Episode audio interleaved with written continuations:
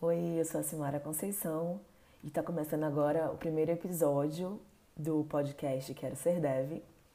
É, eu decidi criar esse podcast porque eu acho que a jornada de tentar se tornar uma pessoa desenvolvedora, é, ela precisa ser contada, né? Afinal de contas, é, dores e delícias. No episódio piloto a gente não vai ter convidados. É, meus convidados serão vocês, os ouvintes.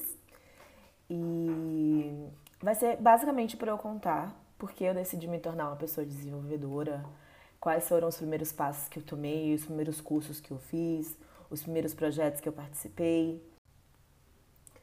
Qual é a diferença entre front-end e back-end? Eu recebo sempre essa pergunta, principalmente de pessoas que estão começando na área. E é bem relevante porque eu, eu mesma costumava ter várias dúvidas quanto a isso. É, onde começa o back-end, onde termina o front-end. O que, que é isso, né? Então, primeiro os conceitos e depois eu vou dar um exemplo para vocês daqui da plataforma que a gente está usando, que é o Spotify. O front-end também é conhecido como cliente e é toda essa parte que o usuário consegue interagir. Geralmente você usa as linguagens JavaScript e também o CSS e o HTML. Já o back-end é a parte que a gente não consegue ver enquanto usuários. São as partes onde ficam os servidores e o banco de dados. Essa interação front-end e back-end acontece o tempo inteiro e a gente não percebe. Agora vamos ao exemplo do Spotify. Quando a gente entra lá no aplicativo ou pela versão web, a gente tem lá a parte de pesquisas, de buscar álbuns, de buscar artistas, de buscar faixas, favoritar, criar, criar playlists. Toda essa parte que a gente consegue interagir enquanto usuário é o front-end. Só que toda vez que a gente faz uma interação, então se a gente completa uma busca, a gente está fazendo uma requisição para o back-end. E é ele que devolve com a, com a informação, com a resposta que a gente está procurando. Quando a gente clica também o botão de play, a gente está fazendo a requisição. E é o back-end que devolve para a gente lá o áudio. Então, basicamente, essa é a diferença entre front-end e back-end. E como eu falei de algumas linguagens que podem ser usadas para o front-end, já no back-end algumas linguagens são o PHP, o Node.js, mas lá para frente a gente fala sobre esse tipo de coisa. Eu comecei na área de programação meio que por acaso. Eu sou empreendedora e atuo com marketing digital. E cada vez mais eu fui sentindo a necessidade de entregar o pacote completo para o meu cliente. Então, se ele precisa gerar leads e eu preciso criar um landing page, eu preciso eu preciso gerar resultados de SEO no site dele e eu preciso que o site esteja semântico, que tenha as meta tags nos lugares corretos. É, eu sentia muito essa necessidade de poder colocar a mão na massa e entregar esse resultado para o cliente. Então eu falei, por que não estudar, não é mesmo? É, e tudo começou quando eu participei de uma turma do Africa Tech, que é a parte educacional do movimento Black Money, no qual eu também faço parte. E lá eu fiz o curso de desenvolvimento para pessoas não programadoras. E foi a primeira vez que eu tive contato com HTML, com CSS, com JavaScript, a primeira vez que eu vi o console e na ferramenta WebTool e eu fiquei, nossa, esse negócio é maneiro mesmo, é assim que faz uma landing page, olha, é aqui que coloca as meta tags. É, esse foi o momento de descoberta. Logo depois, eu ganhei uma bolsa na Pragama Academy, também subsidiada pelo movimento Black Money. E eu pensava que fosse fazer para marketing digital, né, para growth marketing.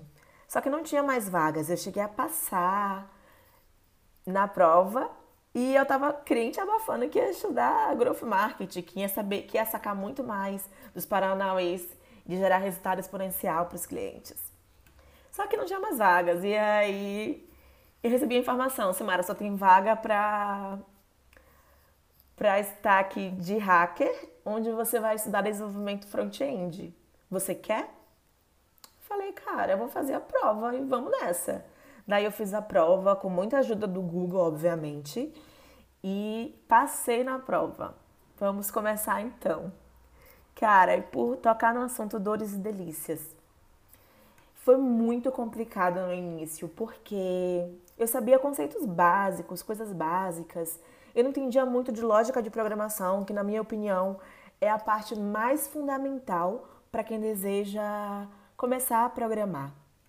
Então foi muito complicado, porque sintaxe, é, eu aprendi essa mentalidade que você pode jogar no Google e você encontra como escrever certa coisa. Mas entender a lógica, ser inovador, ser criativo, por trás, sabe, do plano que o usuário está vendo, é, foi muito complicado para mim no início. Ainda é, tá? Às vezes. E depois disso, eu fiz, o, fiz a inscrição para Reprograma, que também era para desenvolvimento front-end. E aí sim, foram quatro meses e meio estudando, entendi mais de lógica de programação, entendi mais, consegui encaixar melhor os conceitos na minha cabeça. E depois disso, eu, na verdade, ao mesmo tempo, eu me inscrevi num curso de back-end na Movile, também subsidiado pelo movimento Black Money. E estudei na Movile durante um mês, dentro da sede do iFood, e foi maravilhoso, porque eu consegui entender o quanto é importante essa visão de negócio para quem programa, porque você consegue entender a lógica do negócio, você consegue entender as regras de negócio e aplicar isso no sistema. E toda essa questão de mentalidade, de mindset full stack, foi lá na Móvel que eu aprendi. E entender que o que é ser full stack, né? É mais que uma questão de mentalidade do que dominar milhares de ferramentas. Porque, por exemplo, é, se você tem essa visão que é importante você entender desde o início até o final, você consegue colocar um projeto no ar. Não necessariamente você precisa ser boa em todas as áreas, porque tem gente que faz preferência por front-end, outras por back-end, outras por banco de dados. E dessa forma a gente integra os times. Mas essa mentalidade de que é necessário um todo para que a coisa aconteça, ela é importantíssima. E me formei na Reprograma, terminei o Móvel, que o nome do curso é Next. E agora, o que fazer? Me dedicar ao marketing digital ou me dedicar, me dedicar 100% à programação? Cara, eu fiquei pensando muito sobre isso e eu cheguei à conclusão que eu quero fazer os dois. E é isso que eu tô fazendo. E para desenvolver ainda mais as minhas habilidades de full stack, eu comecei agora um curso na Digital House, que é o curso de full stack. Então, lá no Africa Tech, eu estudei um pouco de lógica de programação, mas foi bem o início, só conceitual. No Gamma Academy, a gente começou a ver mais especificamente HTML, CSS, lógica de programação, React. No, na Reprograma, a gente viu React e eu fiquei apaixonada. Porque eu consegui entender depois de mil anos estudando. É, JavaScript, que é meu xodózinho, meu xodózinho. Porque assim, é, o React nada mais é que um framework de JavaScript. Então é uma forma diferente de escrever, mas usando a linguagem JavaScript, que é meu xodó. E a gente reviu, a gente reviu também toda a parte conceitual desde o início, HTML, CSS, sabe? Desde o início a forma mais difícil de fazer, a forma mais fácil de fazer, a forma antiga de fazer, a forma nova de fazer, enfim. É, foi um, um, review assim bem necessário para mim que estava começando. E no, no Next a gente estudou Java, então era bem complicado, porque até o editor de código era difícil para eu entender como é que abria, como é que colocava os códigos porque Java é uma linguagem totalmente tipada, então tem que dar tipo para tudo. Então era, era bem complicado entender esses conceitos. E paradigmas, a gente estudou muito paradigmas lá no, na Móvel. O conceito de abstração foi de lá que eu também aprendi. E agora, com a Digital House, tá ficando mais tenso o bagulho, porque eu tô aprendendo PHP. Então, assim, é uma forma mais tranquila de conseguir fazer um back-end e dizer o que tem que ser é, renderizado no navegador. Então, essa é a minha trajetória.